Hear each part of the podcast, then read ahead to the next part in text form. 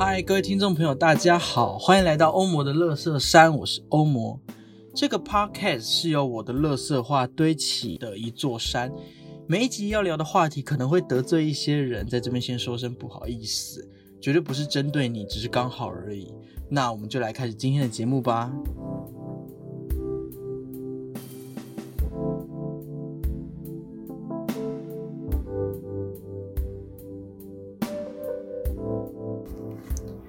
嗨，大家好，我是欧魔。那今天这集节目非常特别，它是一个全新的单元，叫做“易修尼 ”（X 修尼）。对，那那个“易修尼”的“易”是艺术的“艺”，它加起来就是一个英文的 “X 修尼”，是一起的意思。那这个单元的最主要的功用，就是在分享所谓的译文的推广，或是嗯，可能未来这单元会分享说，哎，这一季。有什么好看的？可能舞台剧，或是舞作、音乐，或是展览、美术馆，都可能会分享。那今天这一集比较特别，今天因为这一集是好像四五月就录了吧，但是没错，就是一直排排排排成排到现在才上。然后那时候我也还没有取好那那这个单元的名称叫一休你，所以那时候就没有特别讲，所以。在开始前，就是来录一下这个单元介绍，就是 X 修你。那今天这集呢，是要跟大家介绍防疫期间十部高逼格电影。没错，现在防疫都已经过了，三倍券都开始使用了。但是这期节目真的很早就录了，而且那时候我们聊得太开心，原本想说要介绍十部。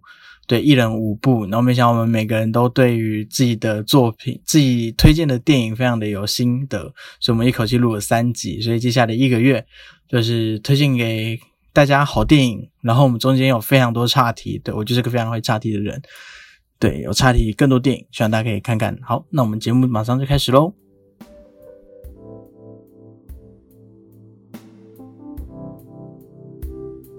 好，各位听众朋友，大家好，欢迎来到欧魔乐色上，我是欧魔。然后我们今天就是非常的 casual，要闲聊，所以我们直接就是欢迎我们的来宾佩云。嗨，欧某你好，大家好，我是欧某的学妹，我是 佩云。其实其实来宾们都不用强调我们怎么认识啊，因为大家就知道说，我就是疯狂的找学弟妹、学长姐、朋友们来上节目。感觉怎么废的人都是认识的人。对对，我朋友哎，我我我我我有个朋友就说，哎，你很很会废的人，你很会找人来。嗯。那我就心想说，没有没有没有没有，全都是全是被我硬拉来的。可是不得不说，就是我们身边周围的朋友圈，真的都很多元哎。哎，真的真的，真的有摔跤手，然后又有一些就表演工作人员、表演者、行政的。对啊，其实很多元，而且接触到的人也都是很多元。对我其实完全就是保持着，就是我觉得大家都很厉害的心情，然后。才疯狂的推荐，让大家来上节目。了解，对，谢谢谢谢欧某的邀请。没有没有没有，谢 谢大家的肯肯来，谢谢大家。我们前面聊了一分多钟废话，我们还没介绍今天要干嘛。好，好，没关系。呃，我我我这集我这集非常真的非常 casual，因为我们这集要聊电影，然后我们这集要聊的内容叫做防疫期间。在家里看的高逼格电影，但是现在好像已经快快快过了防疫期间了。对，没错。对对对。但是就是呃，除了防疫期间之外，也可以让大家在家里就是自主训练的。没错。一些电影这样。对。嗯。而且我们这这个这个东西要上的时候，就真的考不好已经过了。你说防疫期间吗？对，因为这这大概是六六月七月才上。哦，大概我也不晓得，没关系。哦，也不能说太准，因为我怕。好，那我们先自我介绍一下，就是为什么会特别想要邀佩云来到这个节目跟大家分享电影。对，那是因为我我自己很常看到佩云，佩云应该是我认识的所有朋友圈中，就是。非常喜欢，就是去看金马奇幻影展，或者是各种金马影展，对对，或或是你到底看，你要不要先介绍一下，你到底就是出席了各大影展？嗯，台北，哎，我不得不说，我是在台来台北念书，就是大概大一的那一年，我才知道原来我们台湾有影展这件事情，嗯因为我在台中的时候，我是完全没有这些资源的，台中都没有，对，台中都没有这些资源。台中不，是有爵士音乐节？跟这也没有关系呀、乱讲一个得罪人，有啦，有就是音乐节啦，但是但是他不会播电影。了解。嗯对对对，然后我是上台北之后，就是因为我的室友刚好一个是电影系的，然后他们电影系就有在讲说，哦，有金马影展，然后金马奇幻影展，什么女性影展。对对，台北电影节，对，然后就想说怎么会这么多影展，然后我都没有看过，嗯对，所以我就从大一开始才开，呃，才开始涉猎各大影展，然后开始去看片这样子。嗯，嗯，对，然后反正总而言之，我们今天就是要很开心地跟大家分享十部，就是佩云挑五部，然后我挑五部，然后是我们自己都非常喜欢的片子。然后我们就一开始的时候在讨论的时候，我们就决定说，就是不要分享一些大家都看过的，嗯，像是什么复仇者联盟啊或是比，较经典的电影啊，像这种经典电影可能就大家都看过。对对对，像什么刺激一九九五，它哎最近又要再再重新上映，前面不是已经上了吗？刺激一九九五，它最近那个啊数位修复版，啊，不是啊，前一阵子哎，对它前一阵子它又下了哦他下了，哦他已经下了。哦完蛋，嗯那听听 听众们就末代皇帝，末代皇帝。哎那好想看哦，然后八月有精明，大家赶快去看，拜托不要再只看宫崎骏的精明，真假精精明的哪一部？精明的 Perfect Blue，真假 Perfect Blue 要重上了，对，要重上。大家赶快去看 Perfect Blue。对，这真的很经典，真的很好看，没有在开玩笑。真的是你知道 Perfect Blue 是今年第一第一部长篇动画，嗯，对，它是。它第一部就可以就是这么的抑郁，对，而且金敏的电影真的是反映人性跟黑色这，就是黑色幽默这一块非常的强烈。而且你知道后期有很多的经典电影是仿他的某它它的那个动画跟他的他的构图。他的构图跟他的画面，还有他的美术，哦，对就还蛮多经典电影是从这些呃为出发点的。嗯嗯，就像就像是那个《黑天鹅》里面有一幕是在浴缸里面，哦，然后就是女主角露出她的脊椎，噩梦挽歌也是，嗯嗯，嗯我我还没看《噩梦挽歌》，嗯，它是十大禁片，你可以跟那个。你说跟索多玛一起被列入十大经它是十，大禁片，可是我我不得不说，《噩梦挽歌》它虽然很残酷、很残暴，然后也很写实，就是会写实到让你觉得，啊就是会倒抽一口气的这种，然后震撼到一个不行，就是嗯后坐力非常的强。但是我觉得它非常非常适合拿来当那个青少年防毒的防防毒的这种反反毒反反毒片，对对反毒宣导片这种。哎，那拆火车可以当？你觉得拆火车可以当反毒宣导？我觉得拆火车反倒是告诉你毒品的好哎、我反倒觉得拆火车不是哎、你知道我看完拆火车，我就一个哇，我好像吸什么安非他命要爽我，看我看第一集大傻眼，嗯因为中间真的太强了。我看到不行。那你知道，嗯，我们现在完全还没有开始推荐我们的片单，都开始疯狂岔题。对啊，一直在擦屁。但我现在想，现在岔题一个，嗯，就是你有看过《疯狂超商》吗？还是叫《疯狂店员》？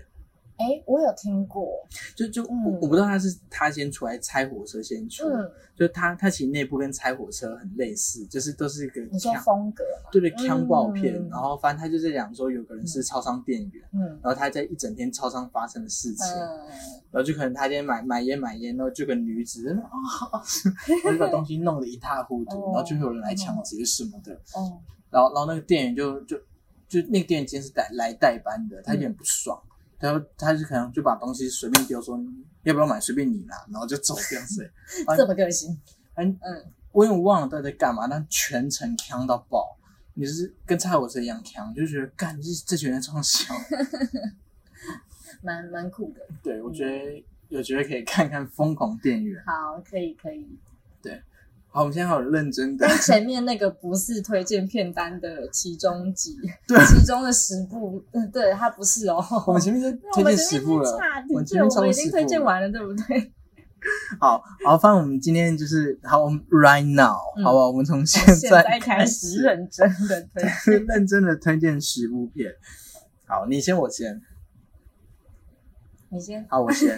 好，我们我们大家推荐的东西就是，我们先简单的讲一下剧情，然后就讲一下为什么推荐这部片，然后片源的话，就是请大家就是都用都用正常就是正版的正常的呃正版的方式去去去观看对对对对，我们这边还是要强影视，人员还是很辛苦的，尤其现在那个防疫期间，大家都失业了。没错，我们嗯，对，我们还是要支持一下英文这一块，真的是大家都不好过啊。对对对，嗯，好，那我这边先推荐第一个，好，我不知道你有没有看过，哪一个？叫做《异色童话集异色童话集，哎，我有听过，》，对、嗯，但然然后我有稍微的看一下那个资讯，嗯，对。其实，其实我我看这部片的时候，我不知道我不知道他是谁拍的，我也不知道是哪一国拍的。嗯但那时候是我刚好就是去府中十五，我们叫府中十五？哦，我知道，就是我们在板桥府中有个地方叫府中十五，它是专门播一些艺术片嗯或是纪录片的一个场馆。嗯，然后我觉得，我觉得大家有兴趣可以去看看。然后你你真的就是你不知道在演什么，就走进去就好。有点像真善美剧院这种的嘛。我不晓得真善美剧院是哦，真的吗？嗯，好，我我不知道。反嗯反反正我就是有一天我就进去，我嗯我就不知道在演什么。反正我今天就是晚上没事，我就进去，然后就看到，嗯，然后就看到吓到吃手手，我就想吓到吓死了。好，我先讲一下《异色童话集》在讲什么好了。嗯就它前面的，它其实是分我忘了，好像是三还是四个小故事，嗯，然后串在一起的。然后因为它叫做童话集嘛，对，所以它就是里面的所有故事都很童话故事。嗯就例如它其中有一篇叫做，就有个皇后，她想要生孩子，嗯。就是她一直不孕，然后然后戏的开始的时候就有弄成在那边这样子，嘟嘟嘟嘟嘟嘟嘟，嗯。就是弄成在那边逗逗王嗯。都光笑，然后光笑得很开心，但是皇后就很不开心，因为皇后想要孩子，没有孩子，然后就听说就是遥远的湖中有一个水怪，你只要是吃水怪的肉，皇后就可以有孩子，就就是就是就是那种很童话故事才出现的、嗯。的东西。然后国王就想说，好，我要为了你，我要去杀那个水怪。对，嗯然后就是每篇故事都是一些很强的故事，就是一些童话故事。但重点是它为什么叫异色？因为它今天是真人拍，对，然后他拍的一点都不童话感。哦，就就例如里面有个画面是那个国王要真的要下水，然后去杀水怪，然后就是你就看到国王在那种中世纪的时候，嗯然后就是穿着那种很笨重的、很重的，因为他要下到水嘛，所以需要穿到重石头装，然后头上又压很重的东西，然后旁边的还要打气送到那个嗯水桶的头罩里面，国王才有办法呼吸。然后国王就是一步一步在水上，然后就很慢很慢的走，然后就看水怪一拍超大一坑，那就想说干光屁怎么可能打得赢？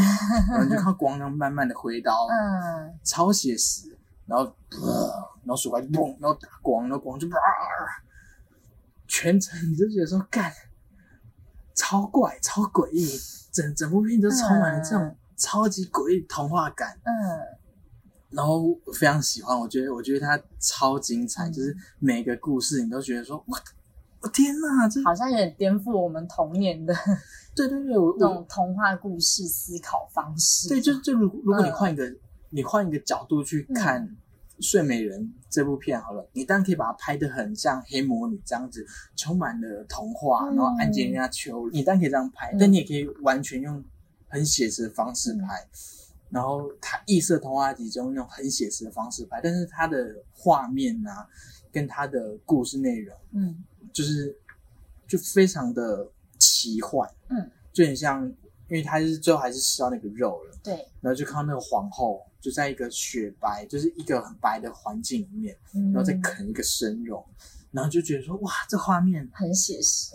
对对对很震撼，然后就完全没有就是魔法，嗯，它就算有魔法，也是很就是例如魔法要让你整形，或是要嗯让你骨头突然变形，它也不是那种魔法，就是魔法少女粉末啊，嗯，然后会有特效，没有，就是给你很写实的肉在那边这样咔咔咔，哇，然后你就觉得干，我天哪！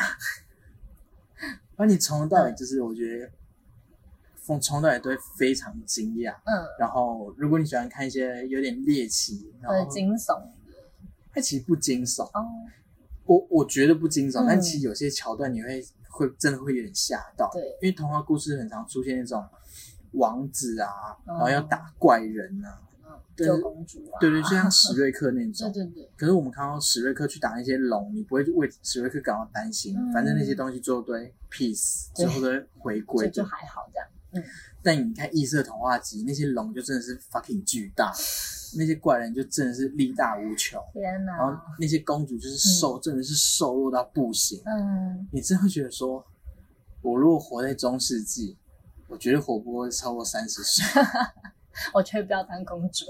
对，我就哦，我觉得啊，我我、嗯我觉得我觉得我那时候看完，我真的是就非常开心的走出电影院，嗯然后满脑子都在想说，刚才那个那段剧情到底怎么会有人想到？嗯我我我刚才所讲的剧情，其实都集中在前五到十分钟，嗯因为它总共有三四个小故事，我有点忘了是哪几个小故事，但就是也不爆雷。我觉得嗯有兴趣的观众朋友、听众朋友一定要去看，因为我觉得真的太 amazing，嗯，画面很震撼。画面很震撼。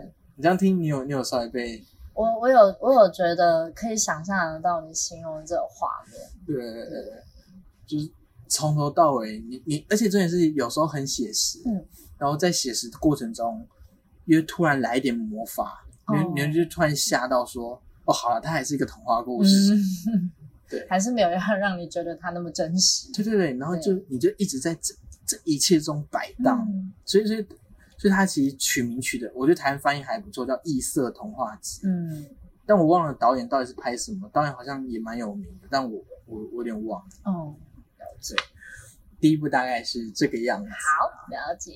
那再来换我的片单，那我第二部要推荐的片单是《最酷的伴侣》。那《最酷的伴侣》呢，它是由呃导演安妮华达跟艺术家 J.R. 一起共同执导的法国纪录片。法国纪录片，对，法国纪录片，安妮华达应该是电影圈大家几乎都会听到一个新浪潮电影一个女士，很厉害，她真的非常非常厉害。要不要简嗯单介绍一下安妮华？我觉得，我觉得直接去看他的片子比较快。了解，嗯，真的，因为他的片子实在是，他每一部他有纪录片，然后他也有一些比较剧情或是爱情的这种呃新浪潮的片子。嗯，然后呃，他最出名的是什么？五点到几点的克克莱欧，我有点忘记了。但是他的他的每一部其实都很经典，不得不说。他大概是哪一种类型的导演？因为我没有完全没有看过他的作品。嗯那他作品是，假如我们对于女女艺术家或是女导演的嗯。的第一刻板印象，可能都是比较呃柔柔性一点，所以所以他是比较炸裂一点嘛。我觉得他也不是炸裂，他是一个让你觉得，嗯，虽然我今天在跟你谈分手，但是我分手的也非常的高调，跟呃不是高调，非常的高端，然后嗯。也非常的浪漫，就是他他一整个片子都是走一个很浪漫的风格，就是嗯法国很有的浪漫风格 这种，然后他又是慢慢的很轻柔又很优雅的方式，嗯然后渐渐让你觉得说，哦，他们要分开，他们要分开了这种。对，然后你就会开始一种揪心、揪心、揪心，然后揪心到后面，就会觉得哇的这种感觉，对对对对。可是看完之后你，你其实不会不会到非常的难过，因为它嗯一整个步调就是很慢，嗯，然后很轻柔，对，但又不失优雅的这种概念。了解。然后呃，艺术对他他们就是一起，然后共同指导这个法国纪录片。那它是在二零一七呃的时候在呃法国上映，那记录了两位主要是在法国乡村旅行的时候遇到的人们。嗯对，就是他们会到会开着一台就是呃有点像是货车，嗯。但是它货车里面就是它的那个货柜的地方，它是一个拍照室，哦，，对，然后他们就会让人们就是。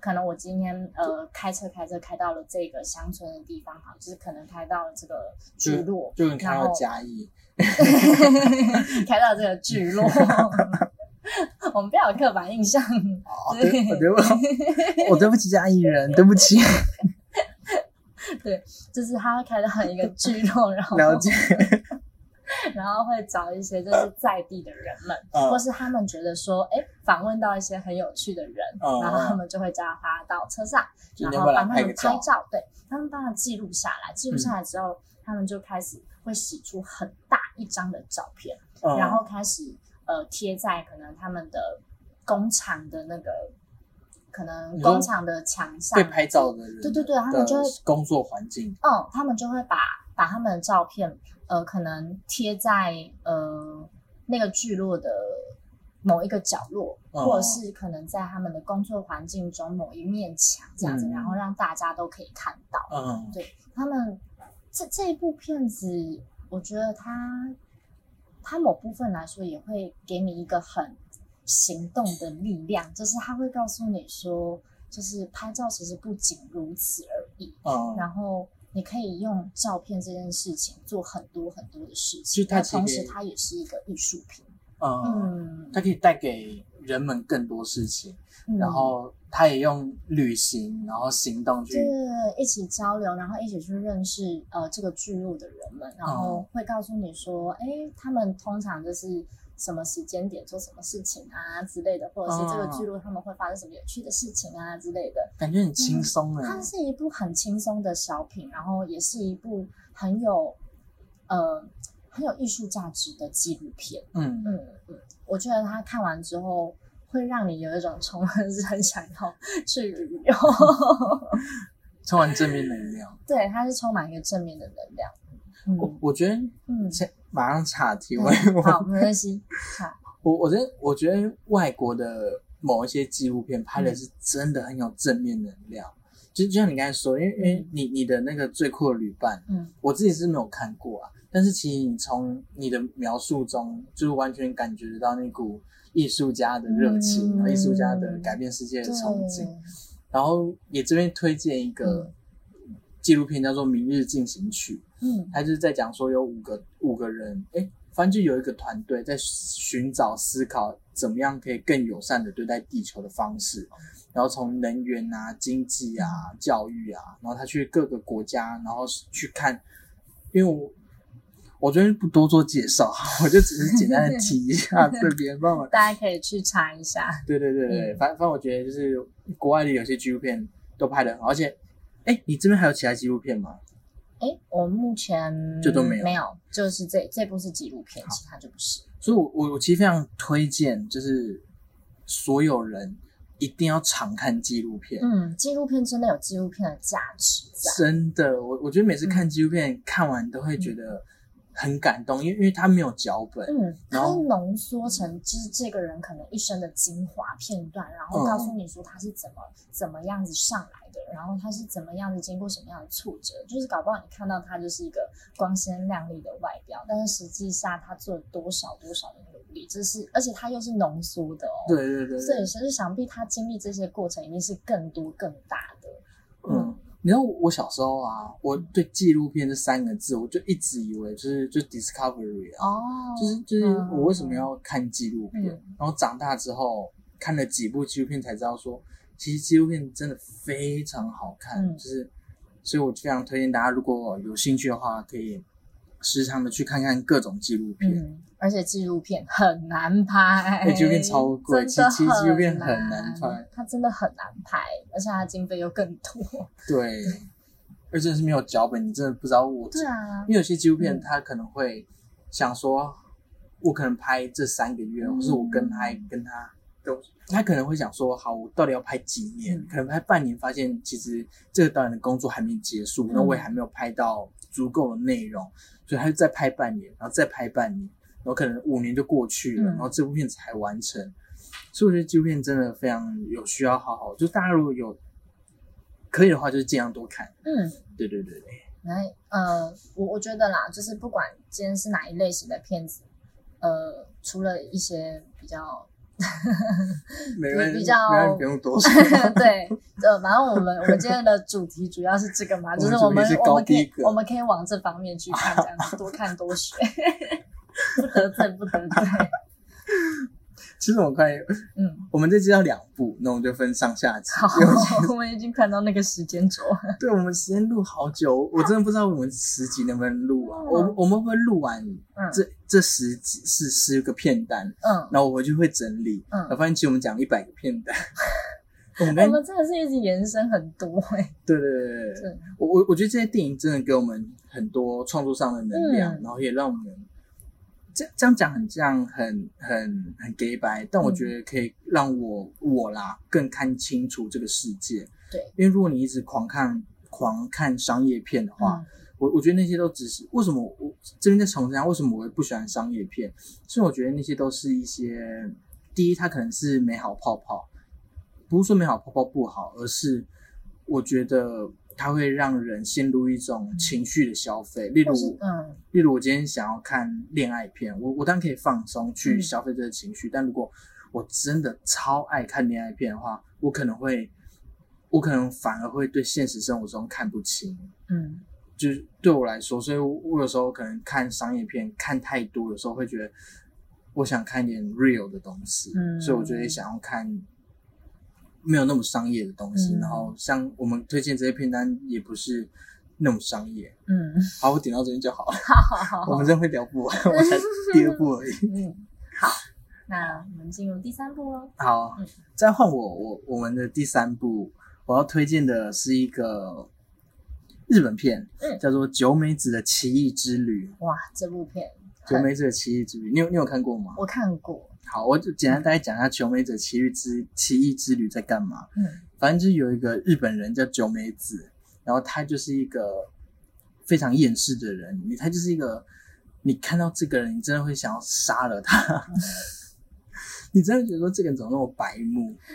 因为因为因为他就是可能在上班，他可能就不太喜欢跟别人说话，然后就很活在自己世界的反社会人格这种感觉。我觉得他没有反社会人格，嗯他因为反社会人格还会就是还会反嘛，哦，对啊，对啊，他根本就没有反，嗯他就是在逃避社会，嗯逃避社会人格。哦，好像是要要这么要要这么精准的话，应该是逃避社会。对对对，就就是他逃避到什么程度？就是他在路上遇到了他的好像是国小同学，嗯然后跟他打招呼，然后日本人很喜欢去咖啡厅坐下来喝喝东西，所以他遇到国小同学，然后国小同学说：“那你不要到旁边咖啡厅喝喝咖啡聊一下我们最近发生的事。九妹子就很尴尬，她其实一点不想做这件事，她就说：“哦，好。”然后她又到咖啡厅，然后挂头人就狂说她的事，九妹子都几乎不打。然后挂头人就：“那我去上一下厕所。”然后九妹子就趁他跑去上厕所，上厕所的时候这种就直接离开。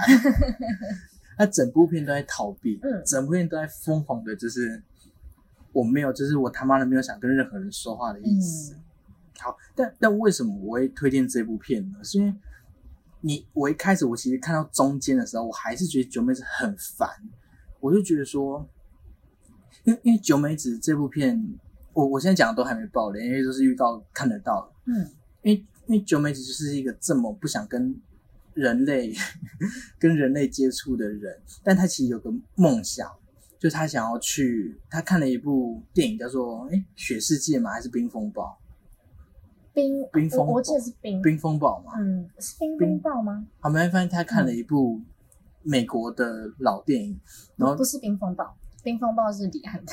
应该就是《冰世界》是，好反正就是好跳过。这个这个这个在网络上应该是查得对到。对对对，大家大家看九妹子也看到，反正他就是在那部电影中发现有一个宝藏被埋在一个很诡异的电影取景的地方，然后九妹子就觉得说那边有宝藏，她要去那边挖宝藏。然后你你听到这，我就听众朋友听到这边，你就是想说，干这个女人有病。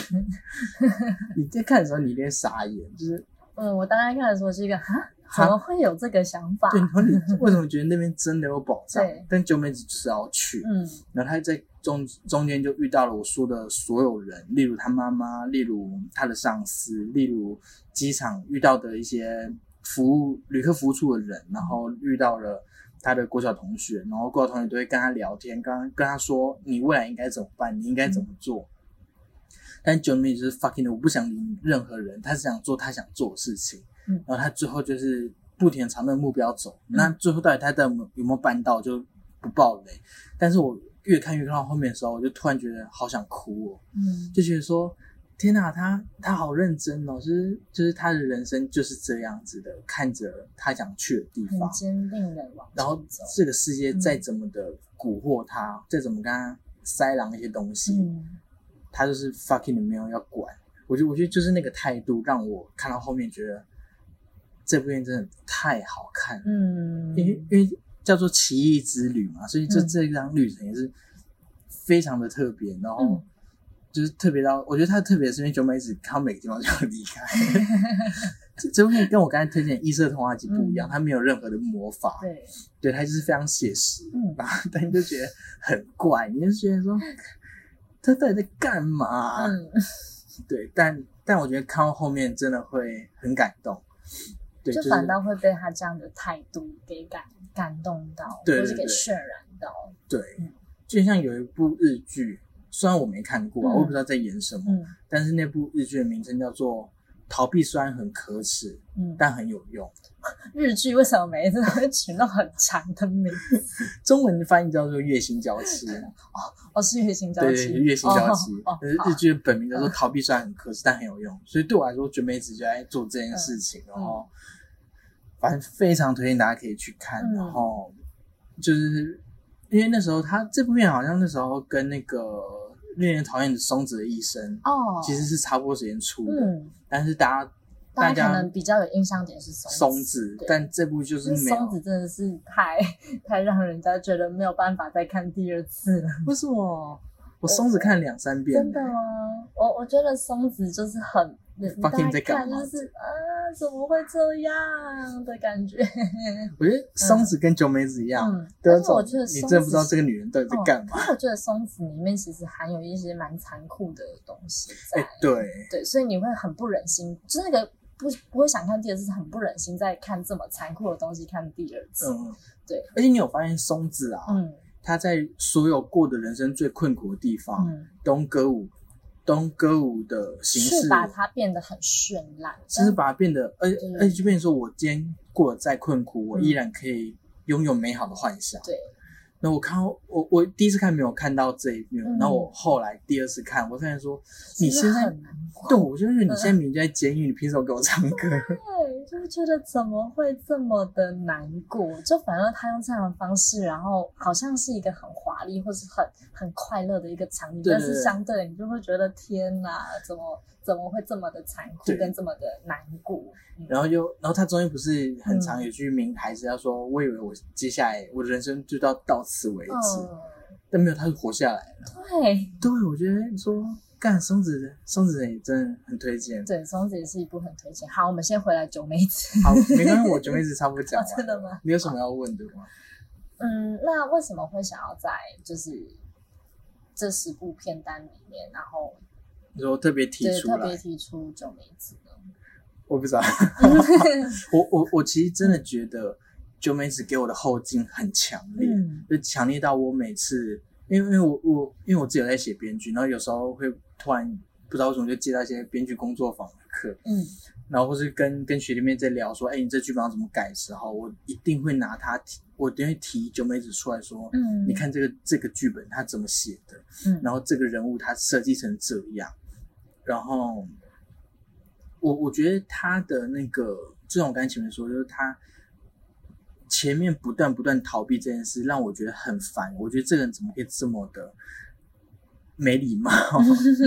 如果我是他的话，我我真的没办法活得像他一样。嗯然后，但是就是因为他很知道说，我就是不想跟这些很虚伪的人讲虚伪也好，因为他在中间有被伤害过，他曾经一度要相信某个人，我真的嗯不爆雷，他曾经一度想相相信某个人，但是那个人最后也没有好好的回应他，嗯。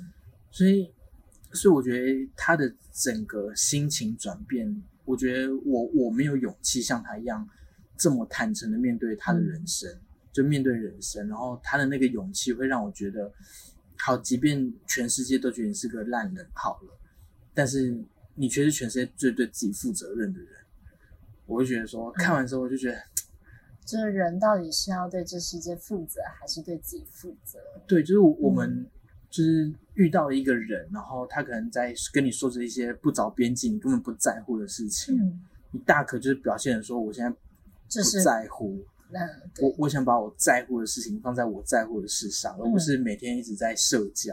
对，对，然后我觉得，没意义的。对我就觉得说我我我我就是不想社交的，尤尤其我这种讨厌社交。哦对，嗯反正反正我看九美真的很感动，嗯，对，非常强烈说不想社交，逃避社会人格的，然后跟坚定自己意念的人，大家一起去看九美子。没错。OK，那你的第二部，我的第二部呢是推荐《熟女鸟》Lady Bird。Lady Bird，呀哦，而且我还喜欢到我去买它的 DVD，因为我觉得它可以收藏。我也是这样子，我也会嗯我也会买我喜欢的电影 DVD 跟原声带。嗯，原声带我可能就是有时候如果我没有找到，或者是我没有太特别想要收藏的话，我就不会去收藏。嗯但是我会收藏它的 DVD，嗯，就是我觉得那个真的是一个我很想要收集起来，就是然后变成变成是我的养分的其中一个。对嗯哎、就连就连可能如果我们没有灵感，就只要看着我们那片收藏墙，嗯我嗯，们就突然被抓到某种回忆。对对，很厉害的片子。然后 Lady Bird 的话呢，它诶，它有获得第七十五届金球奖最佳音乐及喜剧电影，还有最佳女主角奖。你知道，呃，我后来查了一下他的资料，我发现只要有女主角，呃，女女主角奖被提名的那个，例如说像什么小金人啊，还是其他的奖项啊，嗯女配角一定会被提名。哦嗯，就是他们两个，他们两个的戏实在是太太太太那个太让人感动你。说那个演员吗？，对，那个演员是女配角的常胜提名人员，嗯，这么厉害。就是就是他只要只要女主只要这一部片的女主角有入围，女配角就一定有入围。哦，对，就是他他们是非常厉厉害的演员，然后女主角就是那个色夏罗南，嗯，嗯嗯，然后女配角我也 忘记她的名字，对不起，但是她是一个很厉害的演员。没有关系。我刚才介绍嗯我都不知道 导演。然后，然后呃，这部片的呃指导是就是那个前一阵子就是呃改编《小妇人》，就是他们这部电影的编剧加导演，就是这部片的指导，就是嗯 Lady Bird 指导。然后这部片是二零一七年上映，然后它被归类为美国喜剧电影。对，好就是笑吗？我我觉得它我说的好笑不是说，我没有任何反讽的意思，嗯嗯嗯我是说那部片好笑吗？因为我还没看过哦。我不得不说，这部片带给我的后劲超级强，嗯就是它是强烈到那种让我爆哭的电嗯影。对，因为嗯，我我觉得剧情我就不爆雷，但是我不得不说，它里面在讲母女的情深这一块是非常非常的非常非常的大，然后也、嗯就是那个牵绊是非常非常强烈的。嗯对，然后我觉得熟女鸟其实也可以代表着每一个呃青春，呃每一每每一个阶呃经历过青春就是叛逆期的嗯众多女性们会嗯经历的事情，所以我觉得其实女生看 Lady Bird 都蛮有，就是都都蛮有那个感觉的。是哪些事情？因为因为毕竟我不是哦女性，我不晓得没事，叛逆期的女性会经历哪些？女性的话，我觉得女性通常在青少年的叛逆时期，都会想要被认同啊，嗯或者是有一个小团体的归属这种事情。嗯，对，就是你可能会很想要跟呃，就为了不被欺负，所以你会想要跟班上的大姐头就是搞好关系。哦然后，如果当你被欺负的时候，你起码还有这些人可以帮你出面，就是解决困难。然后他们就会跟你说：“哦，友情可贵。”但就是是我罩你，对就是那个萌啊你萌你给我出来，就是之类的。然后，但但是但是你就会做出一些很很很让你就是在长大之后，你就会觉得 我当初为什么会做这些事情？就可能抢老师啊，或者是呃，就是泼泼泼谁水，或是怎么对样？对对对对。但是但是事后你就会觉得说，哎，我为什么当初会做这些事情？哦其实那时候只是为了让自己看起来好像更厉害、更成我熟，感觉或是我看起来很对，大或者是看起来其实我我是非常的有势力，世界都是以我为中心点的这种感觉。是。对，其实从 Lady Bird 就是从那个呃瑟夏罗南饰演的那个 Christina 来说，她就是、呃在她升学阶段，然后要希望别人对她呃希望别人称我称她为 Lady Bird，、嗯。然后其实你把这个字面上一直拆开来讲，就是 Lady 就是一个成熟女性，然后比较偏向那种嗯稳重的概念，对。然后 bird 就是自由，嗯就是象征的自由啊，然后象征的意意志就是坚定就是自由翱翔飞翔的这种，对对对。那我自己觉得就是呃，在就是这这部片其实有涉猎到蛮多的范围，例如说升学、交友、恋爱跟叛逆，还有家长的互动嗯，等等的方面，其实都有琢磨。里面最、嗯。最打动你的一个剧情或者场景是什么？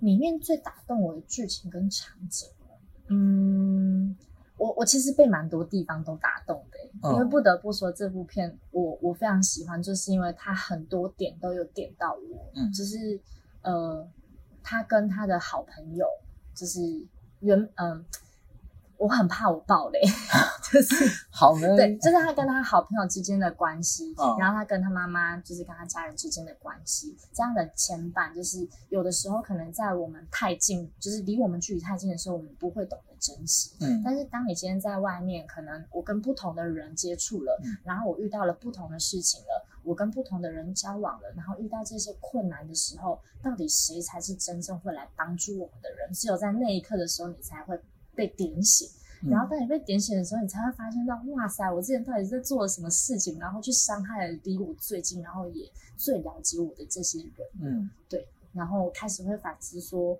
那我身边这些交友圈，就是其实我根本就不认识他们，他们也根本就不了解我。就跟九妹子一样，就是嗯一开始 Lady、Lady Bird 就不是九妹子，对不是九妹子的话，就是我不在乎你们任何人。嗯，但 Lady Bird 一开始不是，对，Lady Bird 一开始比较像是去取悦大众，或者是比较像是，虽然他他他想让自己变得更加成熟稳重，但是内心其实还是一个小孩子。了解，对所以我我觉得这部很推荐，是因为呃，它就是一个我们在青少年叛逆时期会经历过的一段呃一一段过程。嗯对。然后经过这段过程之后，当你开始被这些东西给点醒，更加珍惜身边的呃人啊、资源啊，或者是嗯感情什么的，就是你也觉得就是呃感情只不过是如此的时候，实际上你就是开始成为那个你心目中所想的 Lady Bird。对就成长。嗯，所以这部片呃会推荐的原因，就是因为我觉得就是一方面跟大家都会比比较多女性向的话，会会会引起共鸣，然后再来另外一点是呃可以反思一下，说就是就是自己在这些生活的过程当中，或者是自己在交友的过程当中、恋爱的过程当中，这些东西对你来说的含义跟它的意义是什么？嗯。嗯嗯，其实可以透过这部片去反思或者是思考，它可能可以带点什么给你。嗯。对，我我我觉得其实我我们呐、嗯。就是我们在做戏的时候，我们嗯其实最常最常几乎上每一堂课，不管是导演课、编剧课，甚至表演课，嗯。每个老师在一开始的课题都会出一个东西叫观察，对，就是我们要观察身边的 everything，嗯。就是我们今天不管写什么。写什么剧本，就是演什么戏，我们必须先观察我们要观察的东西。嗯。然后我我觉得，我我觉得在看这些作品的时候，就是我相信导演们一定有经过很深刻的观察，然后把这些我觉得是普遍的社会现象，或是普遍的心理状态给深刻的描绘出来。嗯所以，所以我觉得，如果如果你在 Lady Bird 这边这部片，或者在九美子看到那个属于你在里面的话，我觉得真的要好好的静下心来，然后思考说，那我是不是这样子？嗯因为其实像你刚才说，就 Lady Bird 刚才说、嗯说的很多东西，嗯，其实我脑中都很多画面，嗯，就是就想说，哎，这不就是我某某朋友吗？对，就他有时候跟我分享他的烦恼，嗯但我就觉得说，那你就离开啊，嗯，你就你就不要跟那群人混啊。但是困在那个就是困境当中的时候，你永远都不会去反思说自己到底需要的是什么。对对对我就我就会觉得说，那你就不要跟那群人混，嗯然后那群人也没有很在乎你，嗯，就是你你应该你就做你想做的事情，例如假如你想要你喜欢拍照，嗯，然后可是可能可能朋友们只想出去玩，然后都会嫌他说你一直拍照好烦哦、嗯。我就说那你就找跟你想拍照的人出去玩不就好了？就是可以跟一群志同道合的人出去，还可以交流哎、对对对对，然后让你的摄影技巧或是技能提升，这这也是一件好事。对，重点是不会有人催你，这样不会 不会有人催你赶行啊程，然后不会有人呃不对对对，反正嗯就是诸如此类。我觉得我觉得我觉得建议他说，你就是去去找你想要做的事情，嗯但是大部分的人，呃，也包含我吧，就是每个人都会有时候会困迷失迷失，嗯所以听完之后，我觉得 Lady Bird 应该真的很值得看，然后最后会应该会哭的稀里哗啦。我自己会哭的实际。上我是年纪啦，就是我们这个十八岁到二十五岁之间，嗯，就是这种想出头，但是还没办法真的嗯出头的、的一个年纪。对。然后大家都觉得，就是世界都是以我为中心在转的啊。然后当你经历过这段期间，开始成长的时候，你就会知道自己在这个世界是多么的渺小。嗯嗯，对。但我觉得这两部片有个特点，嗯，就是可能一开始我们都觉得说世界是依照我中心在转，嗯可是等我们走到后面，这整两部戏就是结束之后，就觉得说，即便知道这些不是以我为中心在转，但我依然可以成为我的世界。对对，就是我依然是一个美好的世界，嗯就不需要成为别人的那个，就是腐败。我依然可以成为我自己，属于我自己的 Lady Bird。对对对对对，就找到自己的价值。对，好，我们已经差不多快五十分，我们的上集差不多，跟我们上集差不多。我们是不是可能会录到三集？我们 这会到这么久吗？不会啦。我们如果真的这样的话，我们就改天再继续分享。好，我们上集就先短暂地到这边结束，谢谢大家，谢谢大家。我们下集嗯下集我们再慢慢把 片单分享，分享不完就就再看。然后，我们就分 三集。但我刚才已经讲超多片，对啊，其实我们已经讲了超过十部片了，对，我觉得至少讲二十部吧，就是你延伸超多的。对啊，嗯什么什么明日进行曲啊，然后什么鬼的。心灵啊，好的，纪录片，嗯，啊，那喜喜欢这集的 podcast 的话，就是欢迎订阅欧姆的乐色山，然后也可以追踪欧姆乐色山脸书跟 IG，然后找一下一个正常的管道去去看这些片子。好的，那我们这里就到这边结束，谢谢大家，谢谢大家，拜拜。拜拜。